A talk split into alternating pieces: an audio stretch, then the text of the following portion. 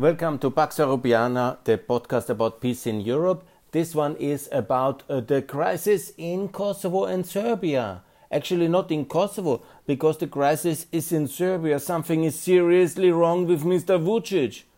I mean, I always said it, despite my um, tragic uh, mistake in the beginning when I thought, like everybody in Europe, that he is a decent man. He just sent the airplanes, the MiG fighters over Kosovo. His agents have uh, blown up a Kosovo um, registration um, kind of complex uh, state agency facility in the north of Kosovo for car registration. I mean, who knows if he ordered it, but it's outrageous. He mobilized the Serb army against the Kosovo border. And the question is does he want to create a kind of Crimean annexation scenario in the north of Kosovo now when everybody is distracted with the German elections and the Austrian elections and the Americans with Afghanistan? Is this the scenario or to what kind of lengths are you going, Mr. Vucic? I mean, this kind of military escalation in uh, September 2021. And obviously, I have to explain to my international listeners it is now the moment, one year after the famous Washington Agreement, when Trump has united both Serbia and Kosovo at the White House summit. They agreed for a one year delay for the recognition of Kosovo, and Serbia recognized, uh, uh, stop, uh, pledged uh, to stop its vicious deregulation campaign, where Serbian state is going around Africa and Asia to poor countries bribing them into de-recognizing Kosovo, and they had some 12 or 13 countries success. And Kosovo is, of course, still recognized by 100 countries, but that is now looming the deadline. And of course, now Serbia escalates this crisis to unprecedented level. Because can you really believe that it's necessary to send, the tanks and the airplanes or um, attack government property and burn it because of number plates issues, a practice which Serbia imposes on Kosovo number plates already since many years, since five years. And they have never allowed Kosovo number plates really easily to move uh, into Serbia. I was myself driving uh, with a UNMIK plate uh, uh, re- regularly through Kosovo, and that was always issues at the borders whenever that was an international recognized number plate. Yeah? Uh, it, Serbia has never seriously and uh, with good mind and uh, open heart recognized uh, the reality of uh, the right for um, being transported or driving a Kosovo registered vehicle. They to this day don't allow it for internationals who have not a Serbian entry state to cross first into Kosovo and then cross at the demarcation line at the border to Kosovo and Serbia because the underlying problem is always they say that Kosovo doesn't exist as a state, doesn't have the right to issue license plates or a border stamp or a custom stamp. And we have now how many crises in the last uh, 20 years because of this uh, um, unaccepting of the defeat? I mean, Serbia was defeated in Kumanovo. In, uh, there was the armistice signed on the 10th 11th of uh, June 99. And uh, there was a defeat, and Kosovo is lost for Serbia. Kosovo is not part of Serbia. Kosovo is an independent republic recognized by America and Germany. Yes, that matters very much, and most of the European Union. And don't get me wrong with Greece and Cyprus. Anyhow, Greece will now also recognize because they have started this process now. Good news on that one.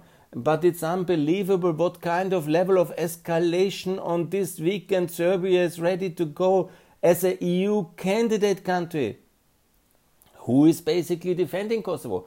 Of course, it's the Kosovo Special Forces. It's they have now this kind of armed gendarmerie. They have also anti-terror unit. They have also uh, the uh, now 5,000 or um, kind of in the process of being an army. The Kosovo Security Forces but, you know, the Kosovo is, of course, secured by NATO via the KFOR agreements. And who is KFOR?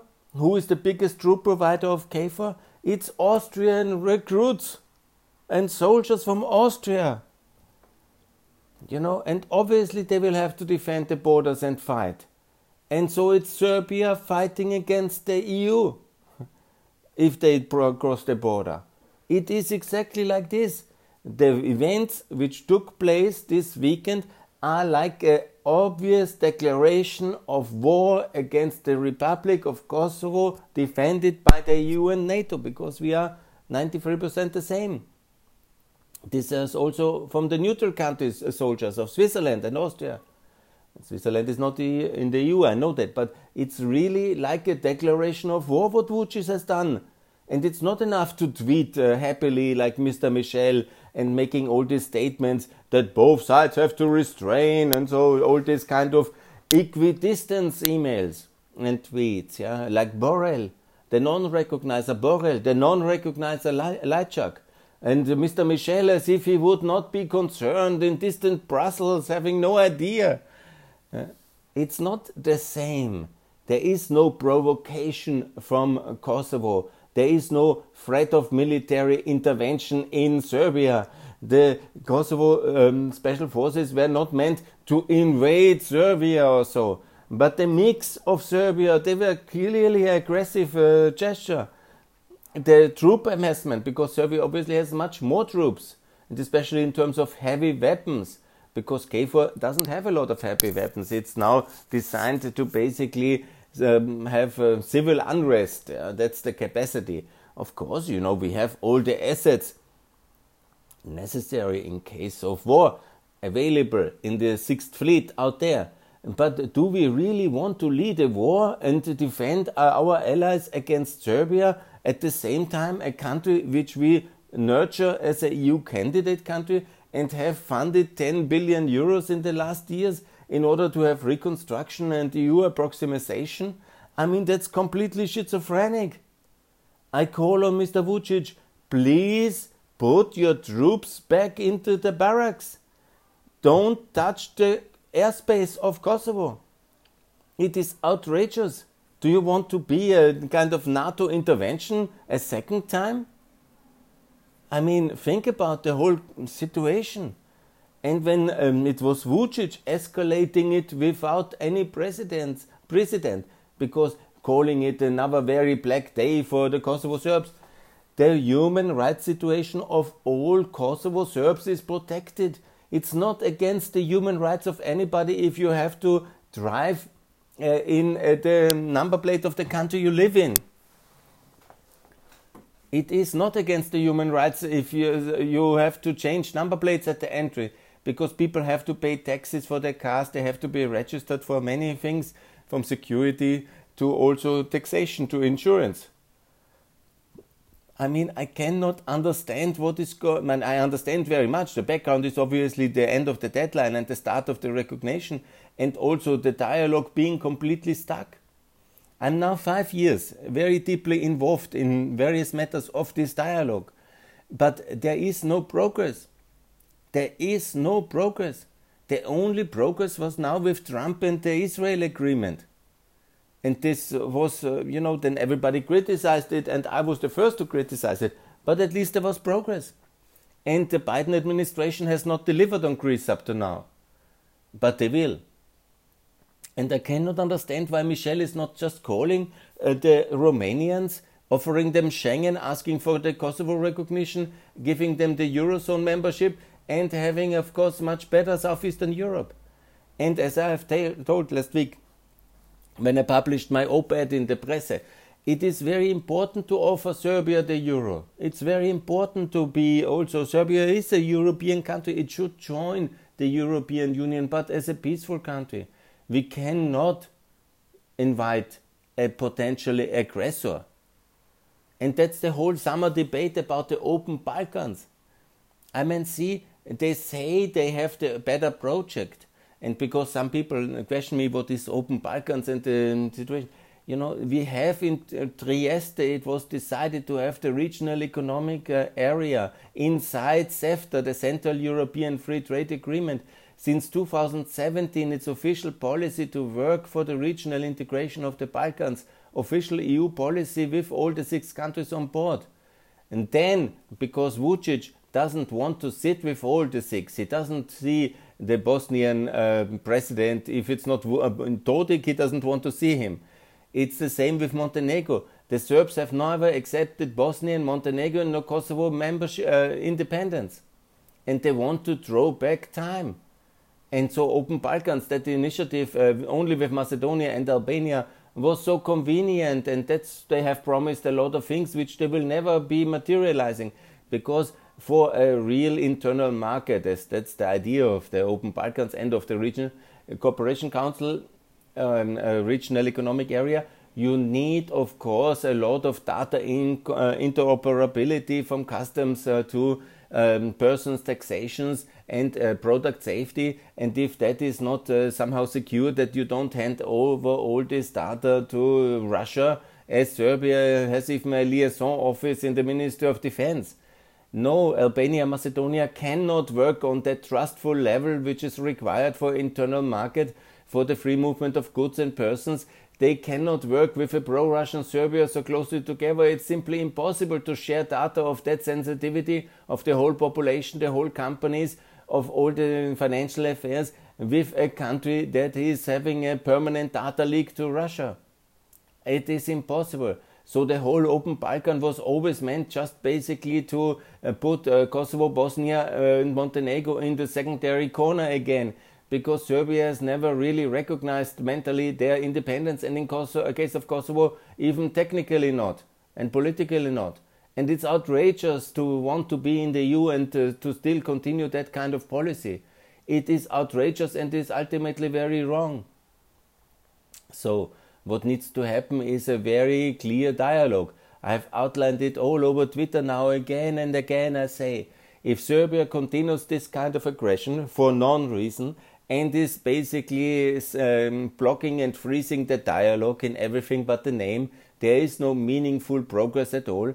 Then we have this clear strategy. All the five other Balkan countries join the European Union. Yes, and of course NATO, and adopt the euro. That's the short version of my proposal. And Serbian EU candidate status will be frozen until they have grown up and come back to reason. And of course, in details, it's Kosovo and Bosnia to join NATO, and Bosnia to adopt the euro, and uh, Macedonia and Albania to adopt the euro. Macedonia, Albania, and then Montenegro can join faster the European Union already in 2024, and Bosnia and Kosovo in 2029, and Serbia never, if it doesn't behave as a proper European nation. Peaceful, part of the common European security and foreign policy, adopt the euro, joining NATO, and not aggressing anybody and not using violence as a political tool or the threat of violence. Because that is what Serbia constantly does with the threat of breaking up Bosnia, with these uh, religious uh, manipulations about church property in Montenegro, and obviously the issue of recognition and statehood of Kosovo, which they do today still, in the year number 13, 14th year after independence, they still want to draw back time and the results and derecognize Kosovo and reduce the independence of Montenegro and of Bosnia into something minor, less relevant for them. And then they want to move into EU and then impose their policy on the rest as a EU member. That's certainly not going to happen. That's outrageous, and even the idea, as we have seen this weekend, using the kind of international um, deflection of the German election to a full scale escalation with the threat of military violence at the border between Serbia and Kosovo, it is outrageous behavior. I mean, it's beyond reason and it cannot be accepted such level of violence, threat, and property destruction, and also the massive troop build up at the border, which is ultimately defended by EU, Austrian, and German and Swiss soldiers in the framework of KFOR, which, by the way, uh, also everybody in NATO will have to defend. And so that's a declaration of war against us in everything but the official statement. And I call on everybody to uh, refrain from escalation and I call on Serbia to withdraw its troops on Serbia to let all the vehicles, it uh, doesn't matter, Serbia, Kosovo number plates, let them circulate inside Serbia. And Kosovo can do the same, obviously. but all residents of Kosovo have to have, like in every other country, when I move my car, I live here, I have my official residence in, let's say, Mitrovica, uh, in Potok or in Zvečan, that's the municipalities of the north. Then I have to also switch to Kosovo number plates. I mean, you can also not drive with Albanian number plates for years and years in Austria.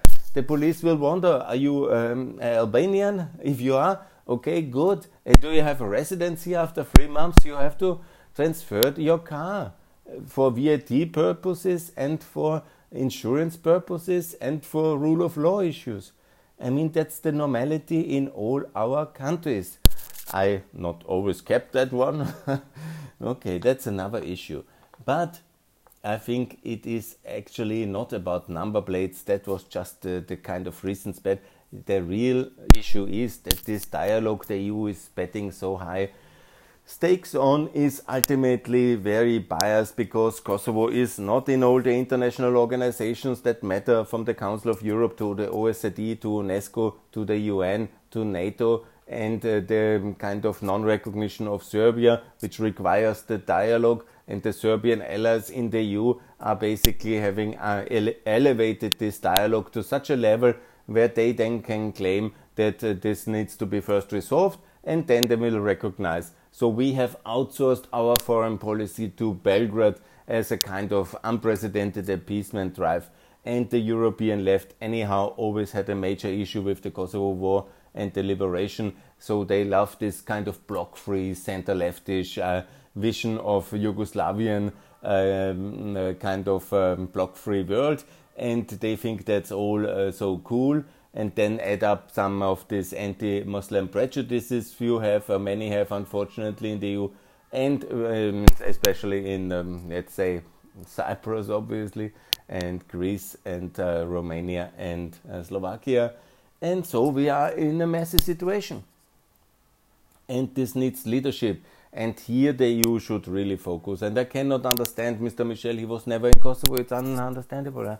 I mean, he was in Azerbaijan. The task of a council president is to be in all the frontline peripheral issues and to understand and to also diffuse them.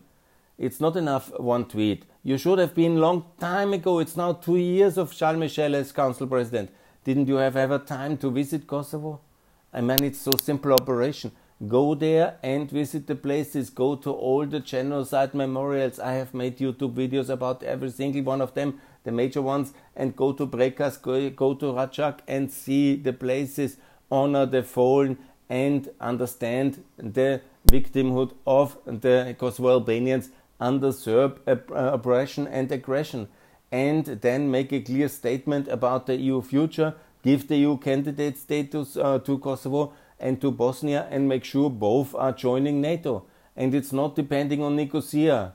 no, it's not depending on Madrid or Bratislava or Bucharest or Athens. None of them can make EU foreign policy, but it depends on the reasonable and rational assessment of the truth. And this is what we should do and basing our policy on that one. And it's certainly unacceptable to send the MiGs into Kosovo airspace. That is NATO protected airspace. They can be lucky that KFOR has not downed them and shot them down on this uh, day yesterday. Obviously, that would be too much. But imagine what the risk Vucic is now ready for some number plate issue. I mean, it's out of proportion and it really shows the level of aggressiveness and imperialist, colonialist kind of attitude towards Kosovo, which Vucic himself has. And if he continues, he will end like Milosevic. And no regrets. This is really very wrong. And I made a peace proposal on Wednesday, and on Sunday they do this kind of escalation. Again, here's the offer it's the euro for the recognition. That's a really wonderful tool, and then obviously attached to it NATO membership and EU. Let's uh, step by step. Euro in 2021, recognition, NATO membership four years later, EU membership 2009, and all Serbs will live in freedom and fine. That's the good way. And I call again for Sebastian Kurz Now, when the Germans are very busy, it's an opportunity for doing a really useful thing for peace in Europe. Now, together with Prime Minister Janša, you climbed the mountain. He anyhow needs a bit help because he went a bit astray in Budapest with his newfound friends. That's very dangerous visit to Budapest. Uh, this kind of democracy Islamic, a very dubious affair. And now what he needs in the 6th of October, 12th of October at the summits, guidance and support, joint Slovenian, Austrian peace initiative, the Euro, obviously for Serbia for recognition and to show that we are very serious. Eurize Bosnia, Albania, Macedonia, one, two, three. And that opens the way also for Moldova, Georgia, Ukraine. And we have prosperity starting by the euro, and we have peace because of NATO, and obviously then EU membership uh, for the political union for everybody who is politically ready, compliant to a common foreign security policy. Serbia obviously is not at this stage, but after the Euro NATO membership, then obviously I think there will be also changes, and I hope the Serb middle classes will organize another 5th of October against Mr. Vucic who obviously is the grandson of Tito and the son of Milosevic in political terms, as it seems today. I am ready to give him the benefit of the doubt, but he seems not to have deserved it. And when I called the euro seems to be um, rejected by Serbia, they better adopt the, uh, the ruble. It seems not just funny, but actually quite realistic assessment of the current policy of uh, Serbia under Alexander Vucic, and it's a big problem. Anyhow, good. I think I was clear. I call for peace. I call for uh, end of this um, uh, threat level escalation. I call for decency, and I call Serbia to withdraw its uh, troops uh, from the border and uh, to also adopt the euro and learn from Kosovo's Eurozation success, and for the EU to make a real dialogue with progress because it's a shameful kind of frozen charade at the moment. And I call the United States of America to appoint a powerful uh, negotiator like Holbrooke who hammers down the point for peace and the currency as the first instrument onto all stakeholders of the Balkans. That is what we need, and that I hope is gonna happen as well. Good. More to come. Thanks a lot. Hopefully for peace in the Balkans and the EU has to do its part and the euro is the tool and this must be done now and fast. Thanks a lot. Bye.